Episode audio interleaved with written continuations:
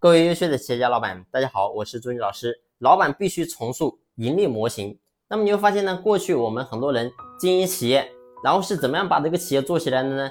就是说，很多人过去是跟别人打工，然后呢，自己在这个打工的阶段存了点钱，然后自己呢有点能力就出来了，出来了呢就单干。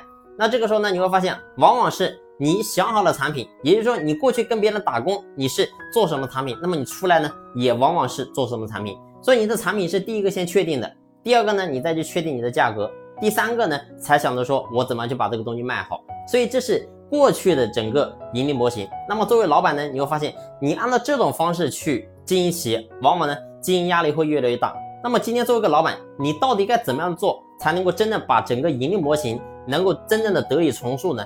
那么唯一的方式就是反过来，也就是说，我们今天做一个事情，一定要先想好推广，先想好渠道。当你把推广和渠道想好之后，再去确定你的价格，然后呢，最后你再去确定你的产品，你会发现呢，当你有渠道、有推广的时候，这个时候你的价格就可以确定。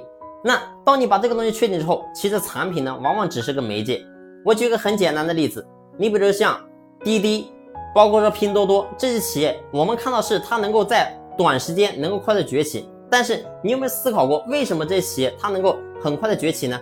我举个很简单的例子，如果说拼多多靠它自己，它不借助渠道的力量，它不借助推广的力量呢，可能到今天为止，它也还是一个碌碌无名的一家企业。但是它是怎么做到的呢？它就是跟微信进行了链接，也就是说，微信有一个庞大的用户群体，而这个时候呢，拼多多看上了这块肥肉，也就是说，它跟微信进行合作。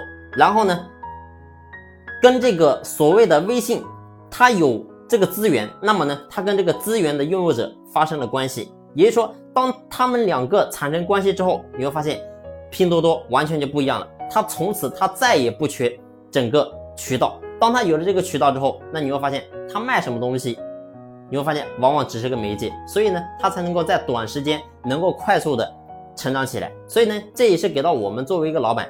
你一个思考，你一定要好好想想，我到底该用什么的方式跟资源拥有者发生关系？我到底该用什么的方式跟渠道合作，共享渠道的资源？这是我们作为老板你要深深去思考的问题。好了，这期的分享呢就分享到这里，感谢你的用心聆听，谢谢。